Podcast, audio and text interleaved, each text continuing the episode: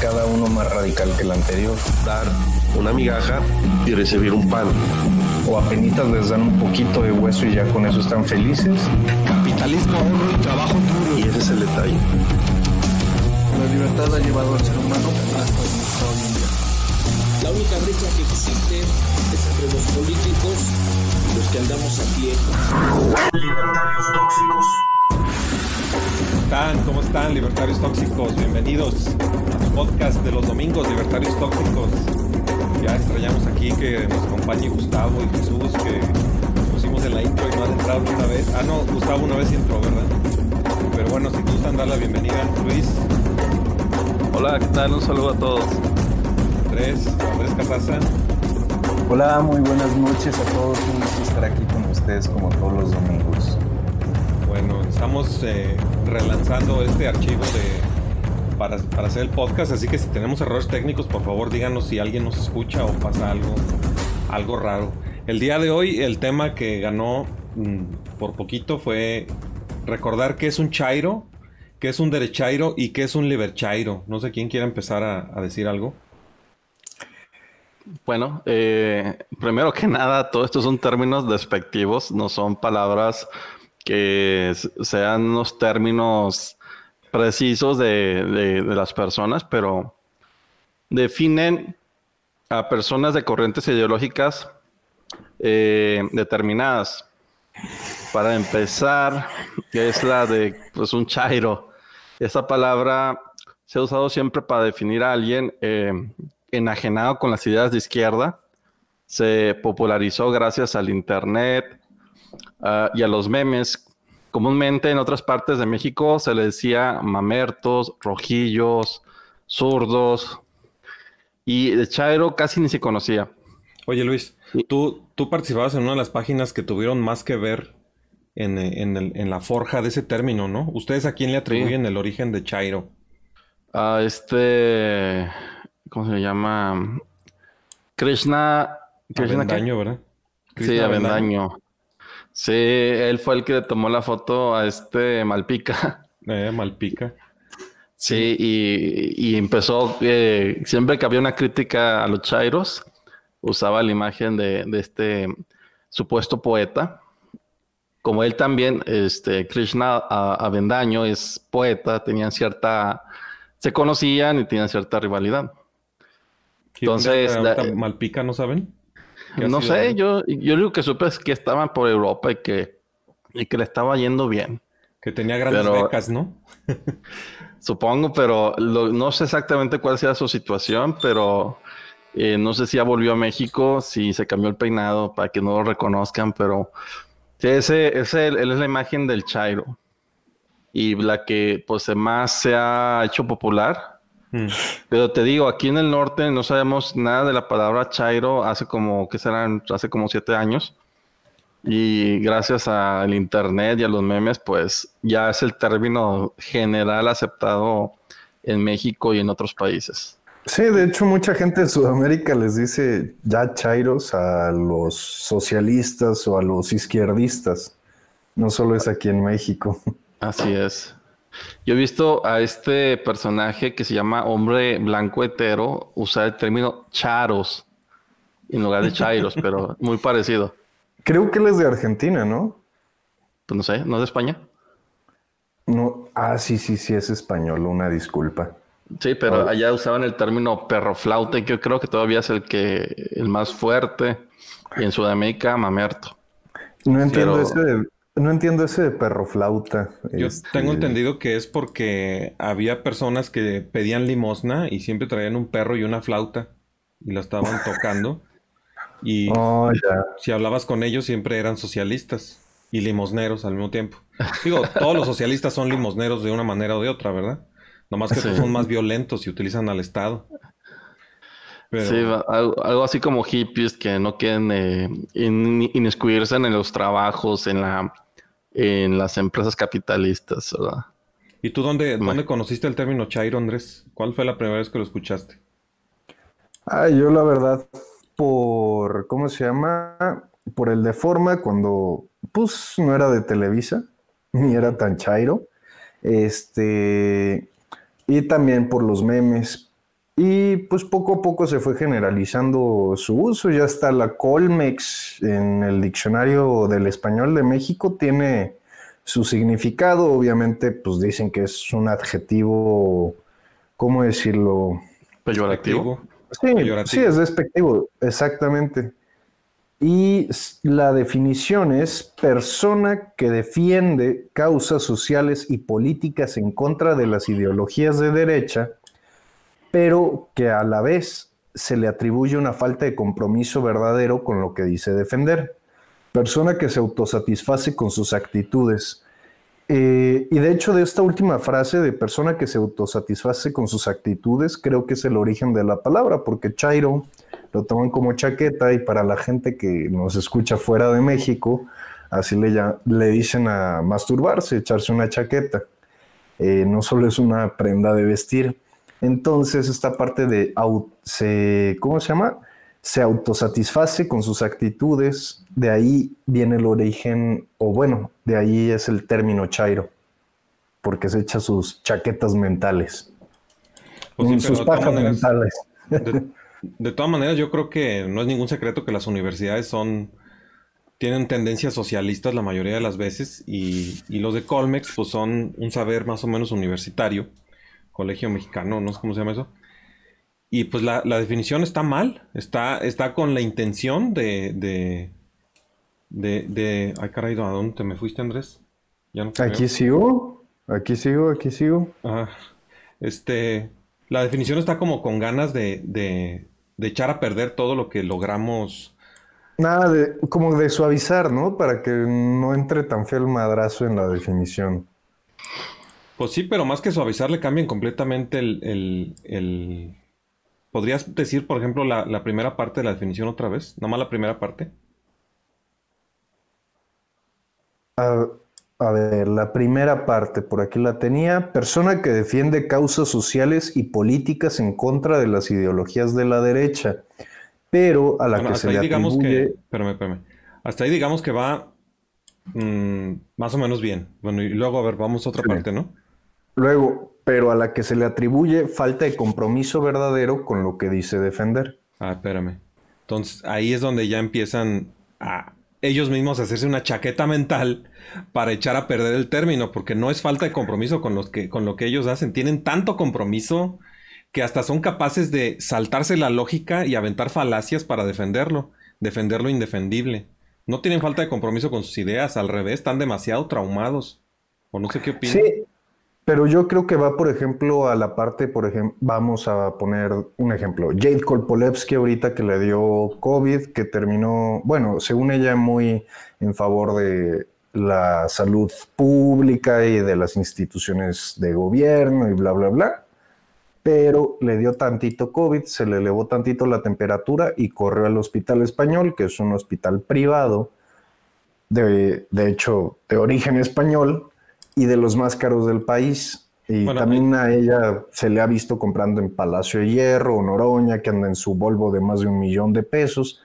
Yo creo que también es para señalar ese tipo de personas, esos zurdos que se dicen socialistas, pero que viven como reyes a costa sí, De hecho, una de las, una de las frases más comunes es, eh, o de las críticas más más usadas contra los chairos es pues ahí traes tu iPhone y andas criticando el capitalismo. Es decir, que tanta crítica al capitalismo, pero no lo dejan. Esa es su falta de compromiso. Sí, pero digamos, por ejemplo, que una persona es perfectamente coherente con la teoría socialista y es un perro flauta. O sea, porque esos perroflautas hasta son limosneros con tal de no participar en el capitalismo son tan socialistas y tan coherentes que hasta se sabotean su propia vida. ¿Esas personas son menos chairas? ¿Menos chairas? Fíjate que e, ese, término de que tú estás diciendo, es, si estás en contra del capitalismo, pues se tiene que ver, ¿verdad? Y los perroflautas son lo más parecido a, alguien consecuente con sus ideas. Es como un vegetariano. no dejan de ser eh, chairos, ¿no? Son, son este, el detalle es que están criticando el capitalismo, pero están viviendo de los que sí viven, sí trabajan del capitalismo. Entonces, de cierta forma, no, no son, este, son dependientes del sistema capitalista. Sí, pero, pero siguen siendo chairos. O sea, ahí es donde digo que está mal la definición de Colmex, porque ellos siguen siendo chairos. Tan solo con buscar el estatismo y el socialismo son chairos, aunque tengan todo el compromiso del mundo. ¿Qué más dice la definición de Colmex, Andrés? Eh, eso es todo. Bueno, dice esa frase y de que se le atribuye falta de compromiso verdadero, punto y coma, persona que se autosatisface con sus actitudes. Y otra, ahí está otra cosa, no creo que no es cuestión de actitudes. Se autosatisfacen o se hacen chaquetas mentales, pero sobre todo para aventar falacias, para aventar saltos lógicos, para aventar sofismas. O sea, para... Maromas. Sí, maromas, para defender lo indefendible. Entonces, ahí ya ven cómo la definición de Colmex está mal hecha. Entonces, mmm, habría... Yo mal hecha no creo, pero que sí le falta, le falta. O sea, yo creo que debería ser como... Sí, está incompleta, exactamente. Pero contradice la realidad. No contradice, más bien yo siento que nada más salpica a un sector chairo y no a todo el sector chairo. O sea, como que le falta ampliarse para que incluya a más socialistas. Pues que sería tan sencillo como, como tomar chairo como una como un sinónimo de mamerto. Para mí chairo es un sinónimo de mamerto. Y si Ah, igual a mí, o sea, conozco a chairos, por ejemplo, el de Ingape, este Víctor Todavía Vázquez, que según yo es chairo, según yo era obradorista, pero mínimo es un poco congruente este, con su forma, digamos, de pensar en cuanto a política y sus críticas. Por ejemplo, ese güey era súper obradorista y ahorita critica muchísimo a López Obrador, pero sigue siendo zurdo ese güey y para mí, a pesar de que critique los errores del gobierno actual, sigue siendo chairo. Bueno, yo alguna vez conversé con él y yo le dije que no, que yo no lo consideraba chairo pero porque yo pensaba que no era socialista, porque hace, hace muchos años, eh, en, uno de, mis tantos perfiles, este, estuve ahí tratando de averiguar si los del INGAPE, los del Instituto Nacional de los Gastos Pendejos, eran socialistas y buscaban el comunismo o algo. Y él precisamente me dijo que no, que ellos no eran ni socialistas ni comunistas. Y, pues, entre eso y, que se, y que se le quitó lo López Obradorista, es que lo que creo es que, o sea, dentro de los de Ingape hay distintas tendencias políticas, entonces por eso no, no, no, no, no, ¿cómo decirte? No van en una sola dirección. Por eso te dicen, eh, o por eso te dijeron eso, porque de hecho en Ingape había muchísimos, ¿cómo se llama? Chairos, que creo que ya Víctor hizo el buen trabajo, Chairos obradoristas, que Víctor hizo el buen trabajo de ya mandarlos a volar. Pues sí. Pero bueno, para el que no conozca qué significa mamerto, búsquelo en Google. Nomás pones definición de mamerto y, vienen, vienen dos cosas. Una que es, es como estúpido, o sea, así como torpe y todo eso. Y la segunda definición es eh, militante del Partido Comunista. O sea... Sí, ahorita lo acabo de buscar y dice, Persona que es miembro del Partido Comunista, persona que tiene escasa, inteligencia o habilidad. Así es. Entonces, para mí, solamente habría que... Es más fácil a partir de ahí, de esa definición, que la del Colmex. Porque solamente habría que agregar un número 3, que sería persona que utiliza las falacias lógicas para justificar lo injustificable. Y entonces, ahí es donde ya podría entrar que exista un derechairo. ¿Qué opinas de lo, del derechairo? O sea, ¿podrías decir que un derechairo tenga la número uno, que fuera torpe, como medio imbécil? La número dos, que en vez de ser militante del Partido Comunista, sea militante de algún partido de derecha. Y la número tres, igualita, que utilice las falacias, sofismas o saltos lógicos para lograr defender lo indefendible, que los partidos de derecha también tienen muchas cosas totalmente indefendibles. No sé qué opinen. Mira, el término derechairo surge como una respuesta de, aquellos que son señalados como chairos. No son muy originales al utilizar la palabra derechairo, pero de esa manera pues tratan de inventarse un insulto para las personas. Yo creo que el que más lo utiliza ese término, en y digamos con éxito porque se difunde bastante su página, es esta página de CDP Pitorreo de, de Poncho Gutiérrez. Él utiliza el término derechairo, pero generalmente no se refiere a alguien con una tendencia política en específico, sino simplemente a quien está en contra de López Obrador. Fíjate, como comentario de SDP, eh, originalmente SDP eran las iniciales de Sendero del Peje. Es un sitio de noticias que es perteneciente a Televisa, pero con un enfoque 100% pro López Obrador. Sí, y aparte el término derechairo y toda la, toda la crítica que tú ves en esa página pretende como que poner el debate de, López Obrador en, una especie de nube de, de, humo para que la gente no entre a discutir los puntos importantes que son de política, que tiene que ver con economía. Se la pasan criticando un hombre de paja. El derechairo es un hombre de paja porque hablan de, los comentarios que hacen eh, algunas personas que son contrarias a López Obrador y para, para, para, esta página pues se vuelven como que el promedio de la gente que critica a López Obrador.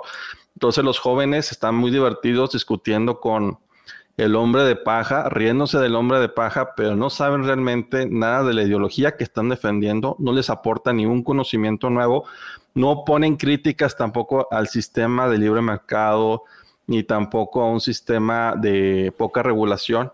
Entonces, se pierde toda la discusión importante por andar este, usando este término.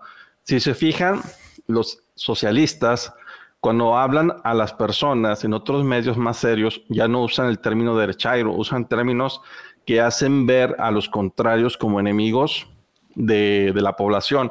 ¿Qué términos utilizan? Fascista, neoliberal, usan el término neocon, eh, y todos esos que hacen o neonazi, ultraderechista, y todos estos términos tienen una connotación eh, muy negativa y también este, como de peligro, de que son personas violentas, que están en contra de los pobres, que son peligrosos. En cambio, el derechairo es el torpe, el tonto que está criticando a un buen gobernante y no sabe nada de lo que está hablando. Son cosas completamente distintas, pero el término derechairo es más bien para el Internet, para los memes y para la burla.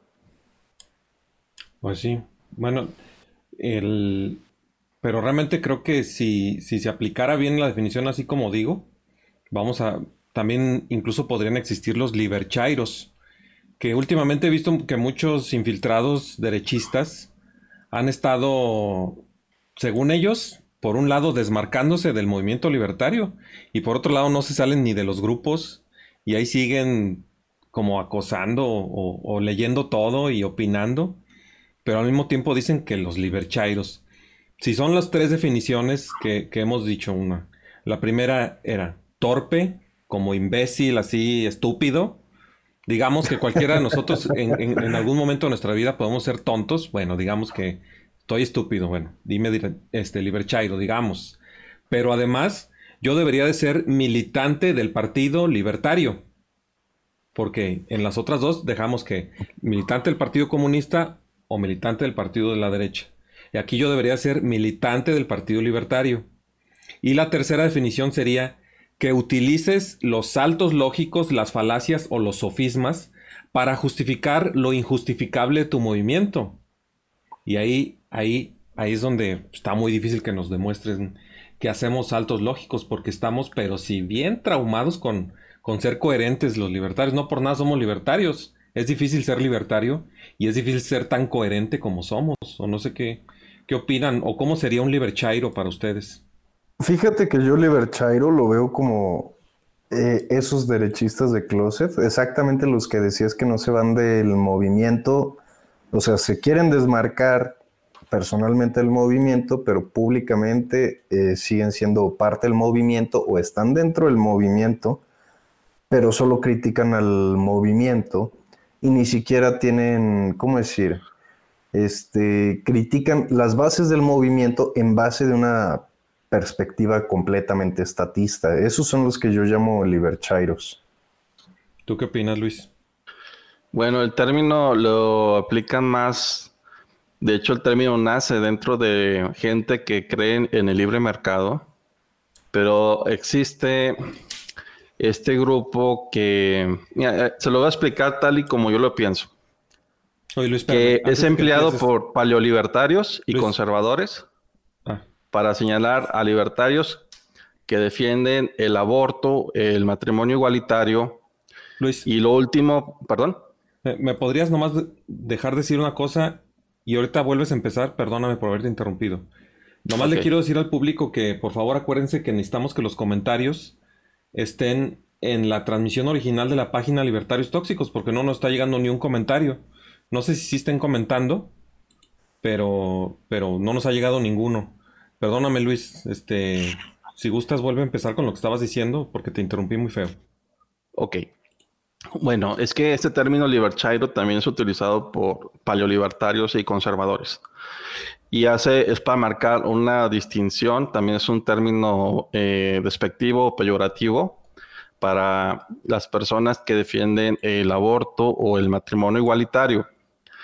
Y lo último del matrimonio igualitario, pues es por una cuestión de que el Estado no debería estar regulando quién se casa con quién, en primer lugar, ni, ni hombre-mujer, ni hombre con hombre, ni mujer con mujer.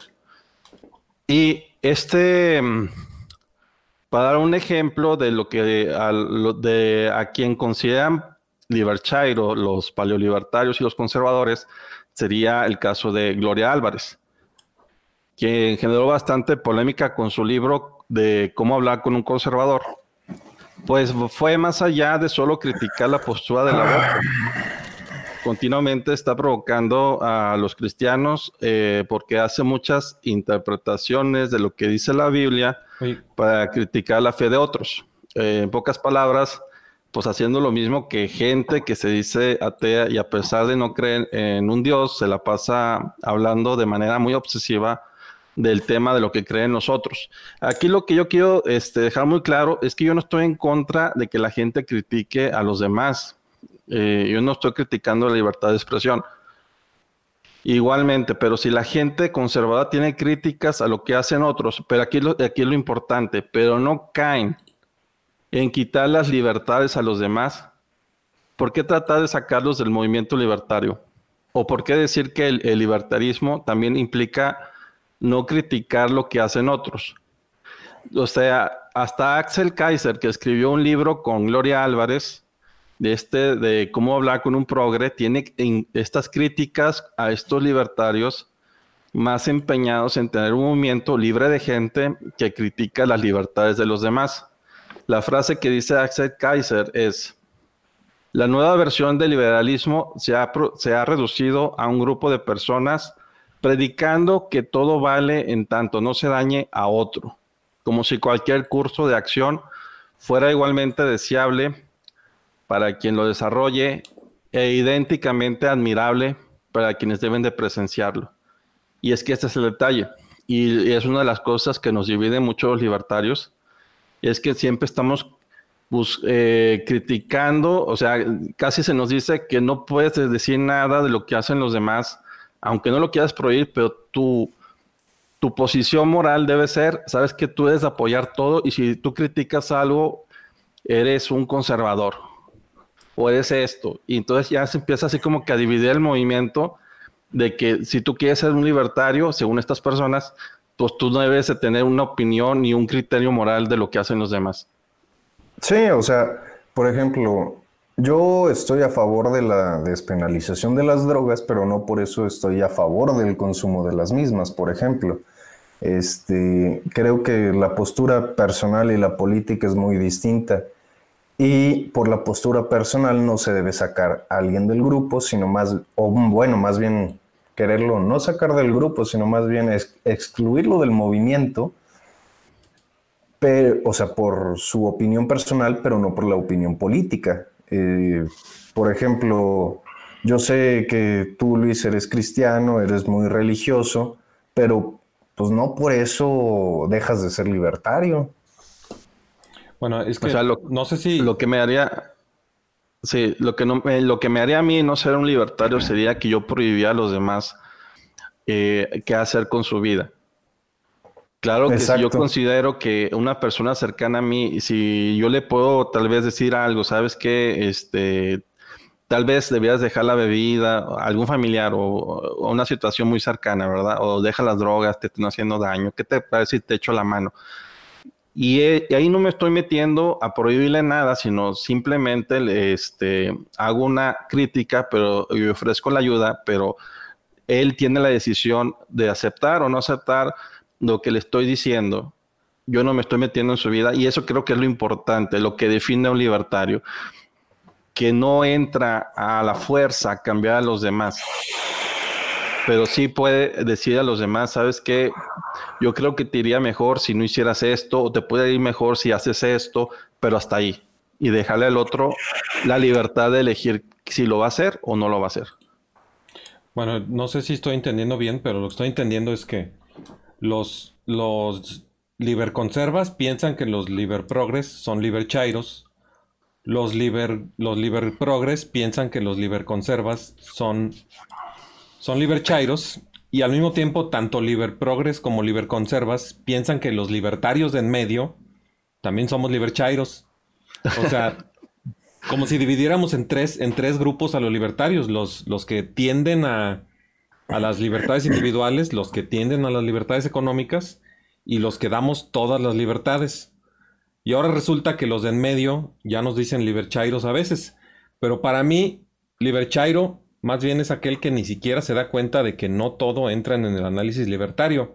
O sea, tú no puedes, como dicen los de Laya, bueno, no es que ellos lo dicen muy asqueroso.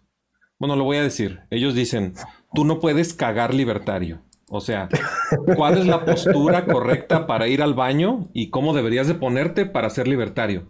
O sea, ellos lo dicen así porque es ridículo. Sería ridículo que, que, las personas, porque no sé si han visto que en los grupos siempre dicen, ¿cuál es la postura libertaria de esto? ¿Cuál es la postura libertaria del otro? Yo publicaba mucho sobre eso, pero era como en tono de, de burla a los que hacían eso en serio. Este, por ejemplo, ¿cuál es la postura libertaria sobre esto? Y ponía un platillo de comida muy asqueroso, que bueno, ahora ya para evitar esos conflictos de cuál es la postura libertaria, se inició esta tendencia de libertad o libertinaje Ajá, ya en algunos grupos. Bueno, pero bueno, el chiste es que, o sea, el análisis libertario nada más debería limitarse a, a cómo se comportan las personas en la red pública y sin necesidad de Estado. Hay que pensar. Eh, Pero bueno, no sé, ya digamos que ya se, ya se nos está acabando el, tiempo para este tema. Si gustan dar conclusiones. quería dar, comentario. Este, hay un ah, comentario de María Pérez eh, sobre ah, el tema que dice, pero sin confundir que ya porque eres libertario, aguantar que un libertario se exprese como fascista o a favor de Pinochet, porque respetas completamente la libertad de los demás. Eh, ahí sí no coincido contigo, María. Alguien que se exprese como fascista no es libertario. Ah, no, sí, no. Pero es que por eso, eso es lo que, eso es lo que ella está diciendo, ¿no? Que. Sí, o sea, yo, yo considero que eso, o sea, que alguien que se expresa como fascista ya no es libertario. Sí, por eso es lo mismo que ella está diciendo. Ella está diciendo que no hay que confundir. Que ya porque. Ah, bueno. Más bien fue un error de, de comprensión mía. Una disculpa, María. Sí, está diciendo así que que las personas que apoyan a, Pinochet y salva, salvo sea el recuerdo de alguna persona que andaba por aquí, este, no, que no hay que tolerar que, se hagan llamar libertarios, porque nos están echando a perder el movimiento. Honestamente, por ejemplo, a mí sí me dan mucha risa algunos memes de Pinochet, este, pero no comulgo con las ideas de Pinochet. A lo mejor un poco en la parte económica, pero ya pero no creo que sea necesario una dictadura totalitaria para imponer el libre mercado. Creo que hay maneras de revolución contraeconómica, como el agorismo, para ir estableciendo esas ideas. Pues bueno, si gustan dar su conclusión para pasar al tema que sigue. O ya pasamos. Sí, yo creo que el punto más importante es recordar a la gente que para ser libertario eh, no es tener una postura neutra a lo que hacen los demás, sino tener una postura de respeto de no prohibírselos. Si tú consideras que puedes ayudar a las personas a mejorar su conducta, a llevarlos a un mejor camino, deja, coméntaselos, pero déjale la libertad a ellos de elegir si van a hacerte caso o no. Deja ser, deja pasar.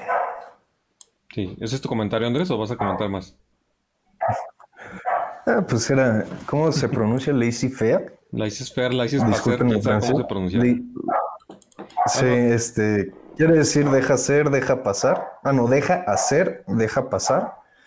Este, creo que ese es todo mi comentario sobre qué es ser un libertario. Pues sí. Bueno, yo de todas maneras, añadiendo lo que dice Luis y ya como mi conclusión, o sea, sí, no, no, no tenemos por qué estar neutrales ante los, ante lo que quiebra nuestra moral o nos falta respeto en nuestra ética, en nuestra moral, pero tampoco porque nos moleste a nosotros significa que algo que hacen los demás hace que dejen de ser libertarios, porque también puede haber personas que son libertarias y que son una porquería de personas y sin dejar de ser sí, libertarios. sí. Y, y al, y al que lo dude, pues lea, lea el, el- el escrito de Rothbard que se llama ¿Por qué paleo? ¿Por qué paleo libertario? Cuando Rothbard se hizo paleo libertario, dijo, ¿saben qué? Hay un cierto sector de los libertarios que son una mierda de personas, pero no niego que siguen siendo libertarios. Pero yo ya me desmarco de ellos, yo ya soy paleo libertario y aquellos son libertarios modales y los odio, por así decirlo. Pero bueno, ahora- Ah, pues es que bueno, también, o sea, creo que hasta dentro del movimiento paleolibertario hay personas muy, muy malas. O sea, la ideología política no te exime de ser mala persona. exactamente. Pues Aunque bueno, bueno, eso sí, en el espectro, digamos, más a la izquierda y totalitario, ahí sí yo veo que son malas personas porque quieren utilizar la fuerza para imponer sus ideas. Así es. Pues bueno, pues esto da por terminado este tema. Les agradecemos muchísimo a los que nos estuvieron acompañando en este tema y pues vamos a pasar al que sigue o, o ya acabamos. A ver, no, vamos a seguirle. Vamos a seguirle, llevamos aquí este medio programa nada más 32 minutos. Muy bien, entonces eh, vamos a echar otra vez la, la, la intro y prepárense porque el segundo tema es cuarentena 2.0. Liberty Cada uno más radical que el anterior. Dar una migaja y recibir un pan. O apenas les dan un poquito de hueso y ya con eso están felices. Capitalismo, ahorro y trabajo duro. Y ese es el detalle. La libertad ha llevado al ser humano hasta hoy en día. La única brecha que existe es entre los políticos y los que andamos a pie. Libertarios tóxicos. ¿Cómo están? ¿Cómo están libertarios tóxicos? Bienvenidos a su podcast de los domingos, libertarios tóxicos. Recuerden siempre los domingos a las 7 de la noche por la, página Libertarios Tóxicos en Facebook. El día de hoy vamos a hablar acerca de lo que está sucediendo hoy, el rebrote, la cuarentena 2.0. Si gustan dar la bienvenida y un comentario, Andrés, otra vez Luis, Andrés. Quería hacer un comentario que no va al tema. Ahorita estaba viendo la intro, la verdad me gusta mucho. Nuestra intro de esta temporada. Pero bueno, este, muy buenas noches. Este, aquí seguimos en Libertarios Tóxicos. Esperamos que sea de su agrado este segundo bloque y que también nos escuchen por Spotify en Libertarios Tóxicos. Así es. Luis, ¿tú qué opinas? Bueno, un saludo primero. Eh, pues volvemos a las mismas, Mike, con estas ideas de volver a cerrar todo porque hay un rebrote. ¿Quién lo hubiera visto venir? Que en invierno iba a haber enfermedades respiratorias otra vez. Así es. Y, y lo que hicimos primero, que supuestamente para acabar con la enfermedad, para evitar este, eh, pues muertes, ¿de qué sirvió realmente, verdad? ¿De qué sirvió cerrar empresas, negocios, dejar en la quiebra a muchísimas personas y llegar otra vez a esta situación donde tenemos que volver a cerrar todo según ellos? Digo, me- hay personas que yo sé que tienen los recursos y esto pues no les, no les molesta en lo más mínimo. Dicen, pues otros mesecitos encerrados, no hay ningún tipo de problema, pero pues ¿qué hay de todas esas personas que son la inmensa mayoría que no tienen los recursos como para andar este, jugando este juego de cerrar empresas y quitar trabajos. Entonces, en ellos tenemos que estar pensando, pero el detalle es que si las personas no van y se manifiestan, no hacen ver su inconformidad, como ya está ocurriendo en algunos lugares de Europa, aquí en México, yo lo veo un tanto difícil que la gente entienda. No sé qué piensas, Mike. Pues sí, o sea, realmente el, gobierno ya, ya, ya ha confesado muchas veces que lo único que le interesa es que los hospitales no se llenen. Pero pues, y para eso sí sirve la cuarentena, para que los hospitales no se llenen. O sea, tampoco hay que, tampoco hay que negar la verdadera vocación de la cuarentena, que es empoderar al gobierno y además mm, no permitir que quede mal. Si todos nos quedamos encerrados, el monstruo simplemente nos va a esperar allá afuera. Lo que sí es que los hospitales no se van a rellenar, porque la gente sí se va a contagiar más lento. Pero cuando salgan, el, el monstruo va a seguir ahí y se van a volver a contagiar. Y, pues hay que voltear a ver a Suecia o, no sé. ¿Tienes algún comentario, Andrés? o es que siento que quieres decir algo? No, de hecho estoy esperando a que terminaras de hablar, este, pero bueno, mi único comentario es de que creo que es absurdo intentar, al menos en Latinoamérica, en el caso muy especial de México, porque es el país que obviamente mejor conozco socialmente y económicamente de Latinoamérica, eh, las técnicas que están aplicando en Europa, que son países de primer mundo más desarrollados, con mayores recursos, que aquí donde tenemos un alto índice de pobreza y que pues ahora sí que si una persona no trabaja unos días no tiene para comer, es más, hasta hay muchas personas que día que no trabajan, día que no comen. Me acaban de bloquear en Facebook, estaba compartiendo este podcast en grupos y me dicen, no puedes publicar en grupos en este momento. Para evitar un uso indebido, hemos restringido temporalmente tu cuenta. Expresar ah. acuerdo con la decisión. Ahí está. Entonces ya no voy a poder. Ah, mira. Este, hay un shadow ban muy, muy importante hacia los movimientos libertarios ahorita por las elecciones de Estados Unidos. Inclusive páginas con la palomita azul del Partido Libertario estadounidense se han visto afectadas, que no pueden responder comentarios en las publicaciones, no pueden compartir con este contenido, inclusive algunas en Twitter que han sido borradas. Este, si hay una especie de shadow ban muy chistosa ahorita en redes sociales contra los libertarios. Entonces yo creo que va por ahí la cosa. Pues también muchos libertarios no se han dado cuenta de que hablar del coronavirus de una manera políticamente incorrecta es muy libertario. Los mismos censores ya están preventivamente bloqueando a los libertarios para que también no hablen del coronavirus. Y muchos libertarios más bien han sido pues, políticamente correctos. Eh, te, usan el término covidiota, solo gripista y, tantos términos así despectivos en contra de los que no creemos en la cuarentena obligatoria. Pero pues voltean a ver a Suecia, yo insisto. Allá en Suecia también hay un rebrote. Ya se no había escuchado el de solo gripista. No había escuchado solo gripista, es solo una gripa. eres un solo gripista. pues el chiste es que, o sea, en, Suecia también hay, también hay un rebrote, pero los muertos siguen sin aumentar. ¿Qué opinas de eso, Luis? Sí, ese es uno de los datos que la gente debía estar observando. Si ya está reduciendo, ¿qué países ahorita tienen rebrotes, pero tienen menos letalidad? Y Suecia es el que está ahorita con esa situación tuvieron mortalidad eh, a comienzos de, esto de, las cuarentenas y eso es lo que siempre les estuvieron este, atacando a los suecos, pero ellos reconocieron que fue porque no tuvieron precauciones de cuidar a las personas que eran más susceptibles, tuvieron muchas muertes en asilos, este, asilos de ancianos y ahora están tomando las prevenciones para que no vuelva a suceder eso. Ahorita los números de Suecia son bastante buenos comparados con los de otros países. Muchos países lo que hicieron fue detener la curva y para que llegara con, pues, con toda la fuerza ahorita en esta temporada de frío.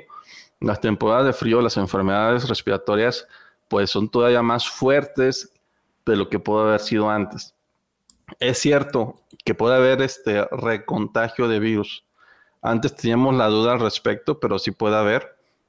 Pero el estar siempre expuesto a, a, la gente patógeno, es decir, si tú siempre estás saliendo, ya te enfermaste una vez, y siempre estás saliendo y siempre te estás recontagiando, esos anticuerpos que tú tuviste no disminuyen, se siguen manteniendo gracias a que tú sigues en contacto con la enfermedad.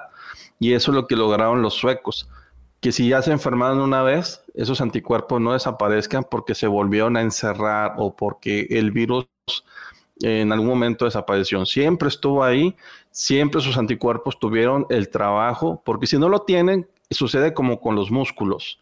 Los músculos, cuando tú no los trabajas, estos pierden fuerza, se hacen más pequeños y también pasa lo mismo con el sistema inmunológico. Si este no está trabajando, se pierden esos anticuerpos porque dice el cuerpo, no lo necesito, pero después llega la enfermedad otra vez y toma, otra vez te va a dar bien fuerte porque esos anticuerpos tú los perdiste.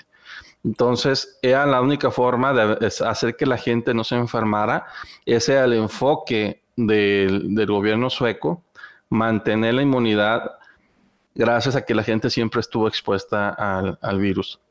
Entonces ahorita vean las gráficas de muertes en, Suecia y son muy bajas, casi nulas, pero el detalle es que aquí en México mucha gente lleva encerrada meses y con un sistema inmunológico incapaz, digamos, de enfrentar por primera vez el coronavirus y lo va a hacer, y si, y si lo hacen ahorita, lo van a hacer en la peor época del año en el que frío eh, afecta más el sistema inmunológico y por lo tanto puede que sea más letal ahorita de lo que pudo haber sido antes. y también hay, otro dato ¿eh? sobre quedarse encerrado. Hay muchos estudios sobre que aumenta la letalidad del COVID cuando tienes niveles bajos de vitamina D. La vitamina D la sintetizamos gracias a la exposición al sol. Este, un muy buen amigo mío, el capitán Arturo Rodríguez Tort, es médico militar. Él de hecho sacó una investigación acerca de eso, eh, que bueno, la puedo compartir si quieren en el grupo, en el PDF, pero mm, se ha notado que los pacientes que mueren normalmente tienen niveles bajos de vitamina D. Entonces, si te la vives encerrado, no te da el sol, pues van a bajar tus niveles. Entonces, cuando te enfermes, vas a tener mayor riesgo de sufrir, digamos, los efectos más graves del COVID.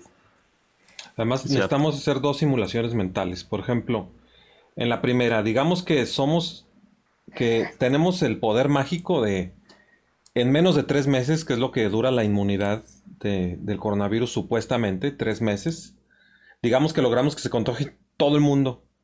Pues en ese momento se llega a la... No todo el mundo, ni siquiera hace falta que sea todo el mundo, sino 60%. Entonces, en ese momento se logra la inmunidad de rebaño. Pero bueno, desechamos eso porque es imposible.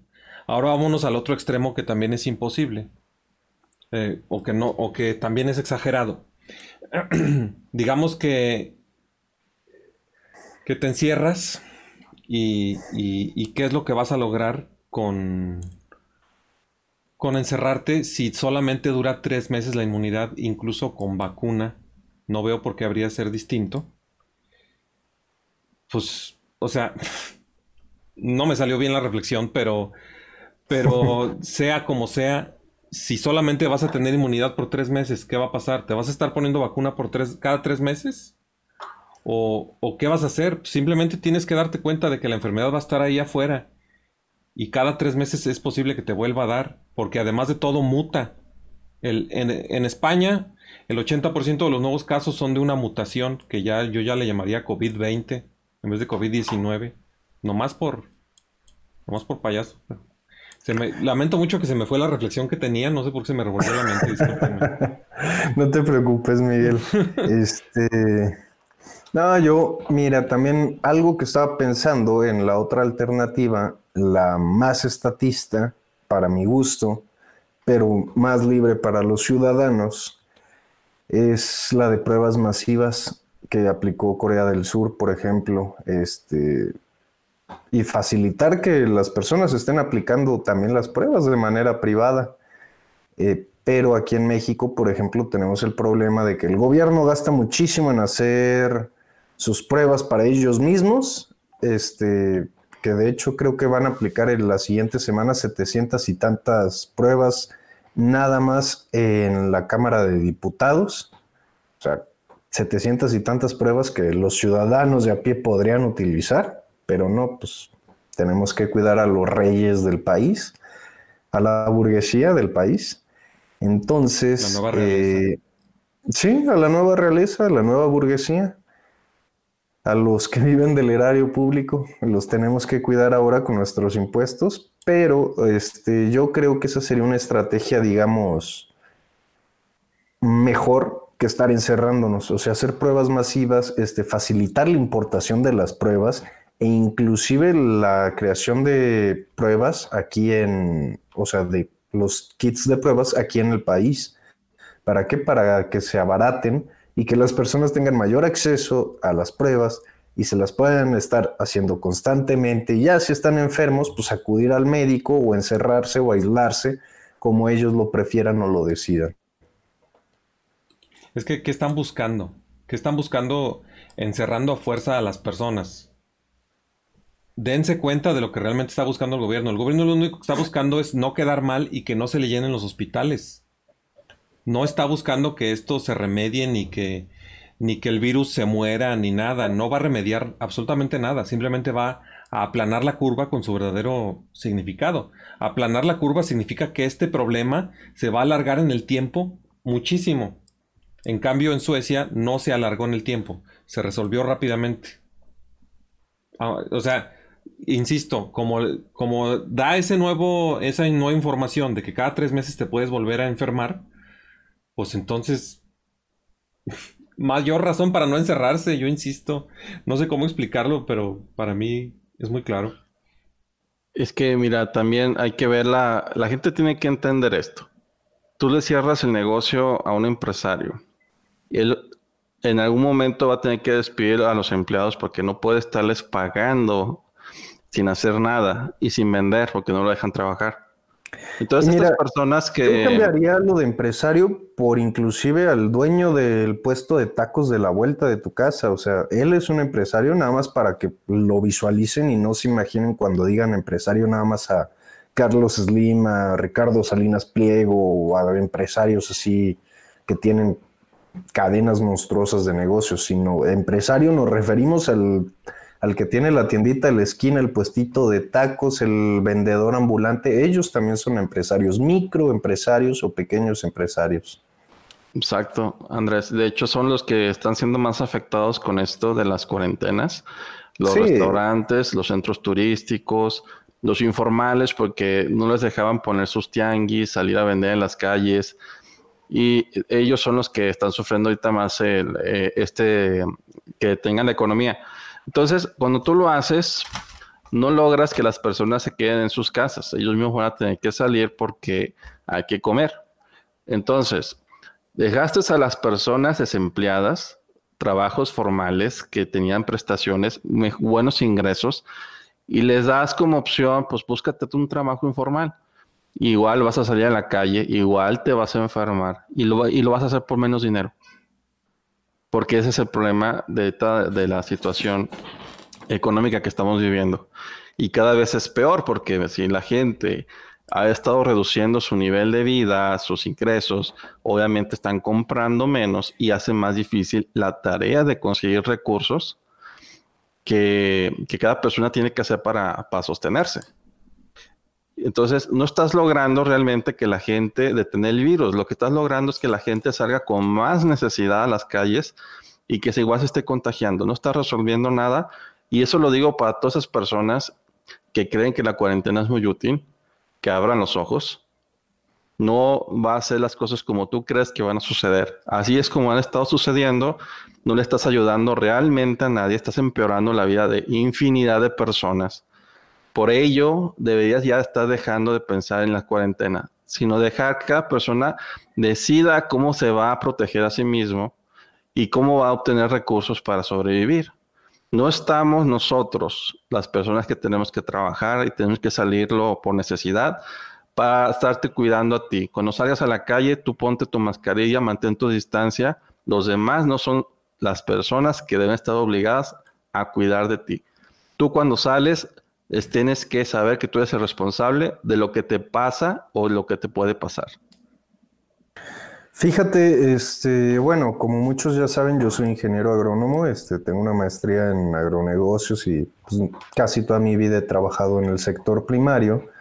Eh, cuando fue la cuarentena aquí en México, yo no dejé de trabajar, este, pues estaba en sector esencial, que bueno, a mi parecer creo que todos los negocios son esenciales, pero al menos sector primario es quien produce alimentos, entonces sí lo veo como la base, digamos, de, de una sociedad. Este, tenía un compañero, ex compañero de, estudios de hace muchos años, eh, no a nivel profesional, Chairo, que es de esos Chairos que tienen lana, pero culpan, o sea, se sienten culpables, diciendo que el capitalismo era base de sangre y que no sé qué, y que era muy, y que ahorita se estaba demostrando mucho porque pues, los trabajadores estaban arriesgando su vida para salir a trabajar y que por eso había fallado el capitalismo y bla, bla, bla.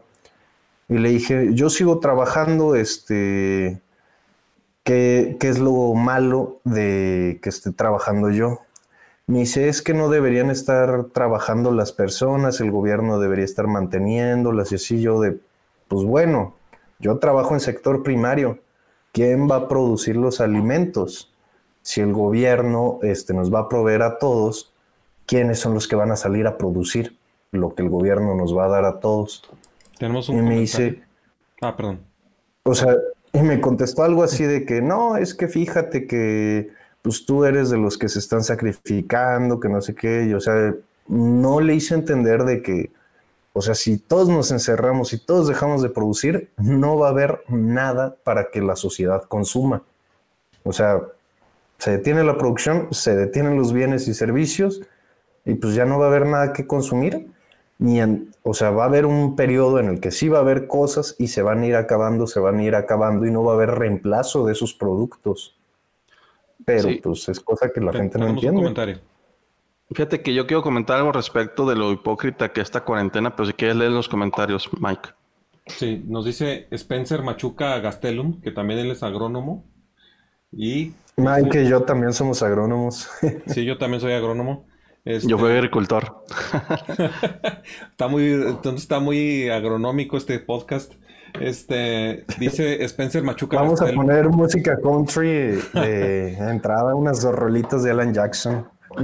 Dice Spencer Machuca Gastelum. Recuerden que empobrecer a la gente es estrategia de la izquierda para llegar a rescatar a la gente como la frase de te rompen las piernas para después darte las muletas. Y aquí pues yo quisiera volver a explicar lo, del, lo de la demanda de liquidez, pero pues tú tienes un, un comentario. Yo tengo un comentario también, ¿eh? Este... Sí, pero Luis quería decir algo y después pido yo. pero como quieran. Ustedes digan. Bueno, el mío nada más es rápido para hacer referencia a lo que dijo Spencer con algo que dijo López Obrador, de que la pandemia les cayó como anillo al dedo para iniciar la cuarta transformación, que es exactamente lo que está diciendo Spencer. Empobrecer a la sociedad para que el gobierno salvador sea quien lo rescate y vénganse mijitos, yo los cuido, pero ustedes sigan trabajando y sangrando para mantener a la clase política. ¿Qué vas a decir tú? sí, iba a decir que, que lo hipócrita que es la cuarentena, ¿eh? Dicen, quédate en tu casa, pero no te quedes si eres agricultor. No te quedes si eres transportista, no te quedes si eres comerciante de alimentos o de repartidor. Sí, repartidor de Uber o de Rappi. No te quedes en tu casa si eres este el que mantiene la electricidad, el que provee la gasolina. No te quedes en tu casa si no eres el que me facilita el internet para decir quédate en tu casa, ¿verdad? A unos de esos los arrestaron. Sí, o sea, todas esas personas que hablan de quédate en tu casa, que cuentan con que todas las demás personas hagan a trabajar y se enfermen. O sea, que vayan en los camiones públicos, en el transporte público, todos como sardinas, tocándose unos a otros para ir a producir y tener los productos que ellos van a consumir. Entonces, Ese, ese es lo hipócrita que se me hace todo esto que dicen de quédate en tu casa.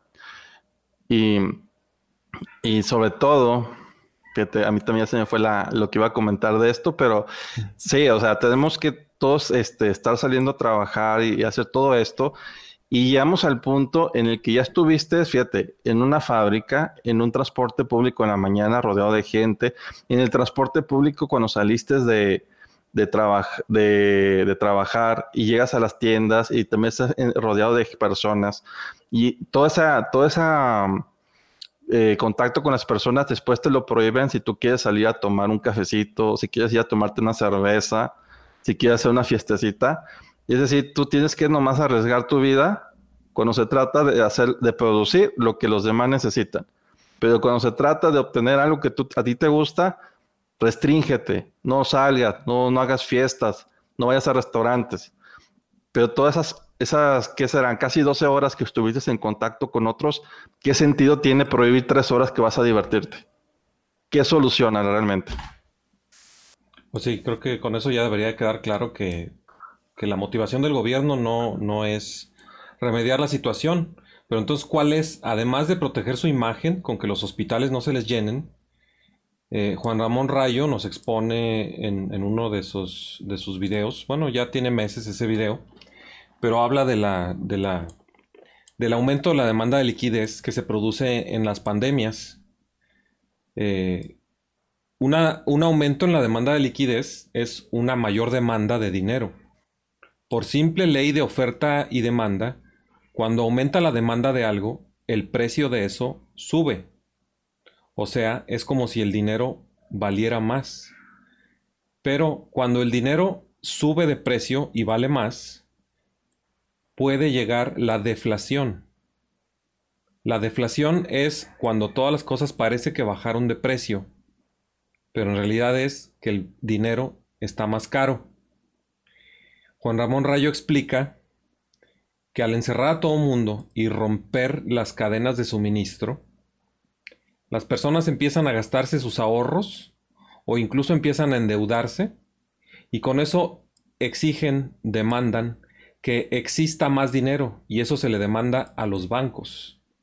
Entonces ese, ese dinero está empezando a hacerse más demandado y eso le fascina, le encanta a los bancos centrales porque para ellos lo más fácil es proveer esa demanda de dinero imprimiendo billetes nuevos.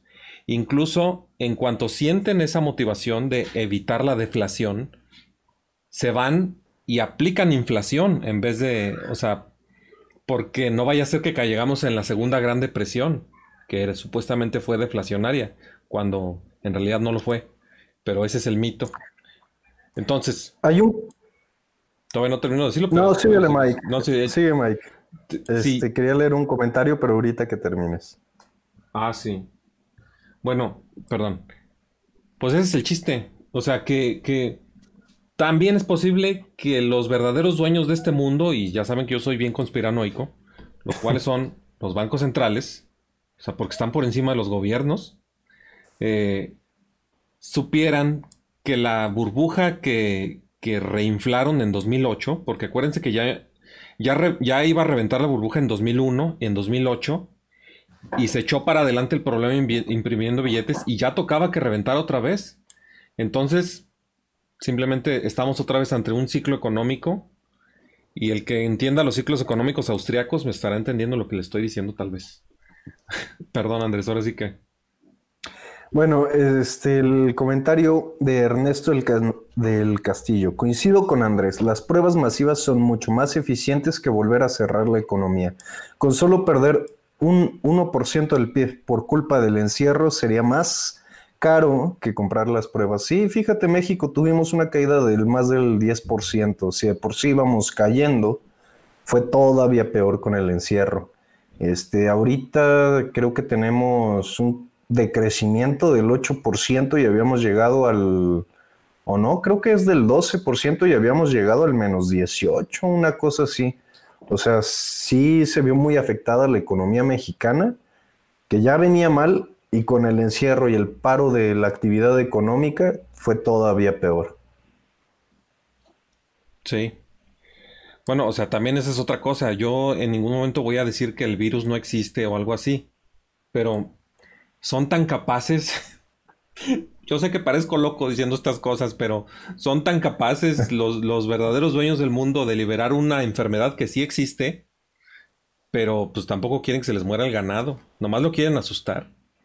Porque si de verdad quisieran que se les muriera el ganado, pues mejor hubieran liberado una enfermedad de esas que son tan mortales, un ébola o algo. Y bueno, hay más Fíjate que el ébola tiene el problema de que mata más rápido de lo que se contagia. Entonces, por eso no se logró propagar tanto. Pues sí. Ay, caray, ni, ni me fijé, ya se nos Sí. acabó el tiempo otra vez, ¿eh? ¿Ya quieren dar Sí, alguna es que ya conclusión estábamos entrando en, en modo Alex Jones. Sí. Pues realmente yo ya dije lo que quería decir, aunque me tardé bastante, pero... Si gustan, Nada, creo que ya. sería todo de mi parte. Sí. Igualmente, eh, hablando de este tema, hay que ponernos, hay que ver si van a hacer las cuarentenas como antes o si captan la idea y no lo hacen, pero si lo hacen es momento ya de defenderse porque ya hay mucha gente que pues no va a poder con una segunda cuarentena. Y Es agradezco a toda su presencia en este pod. Una disculpa, perdón por interrumpir. Ok. ¿Qué vas a Igual? Mike. Ah, no, bueno, yo digo que ya nos despidamos. Este, ya nomás agradezco. que vas a decir algo más tú, Andrés, o ya nos despedimos? No, ya hay que despedirnos. Bueno, pues muchísimas gracias a los que nos estuvieron acompañando el día de hoy. Esto fue Libertarios Tóxicos y nos vemos el próximo domingo. También nos vemos lunes, miércoles y viernes en Noticiero Liber TV. Muchas gracias y nos vemos. Adiós. Gracias, buenas noches, adiós.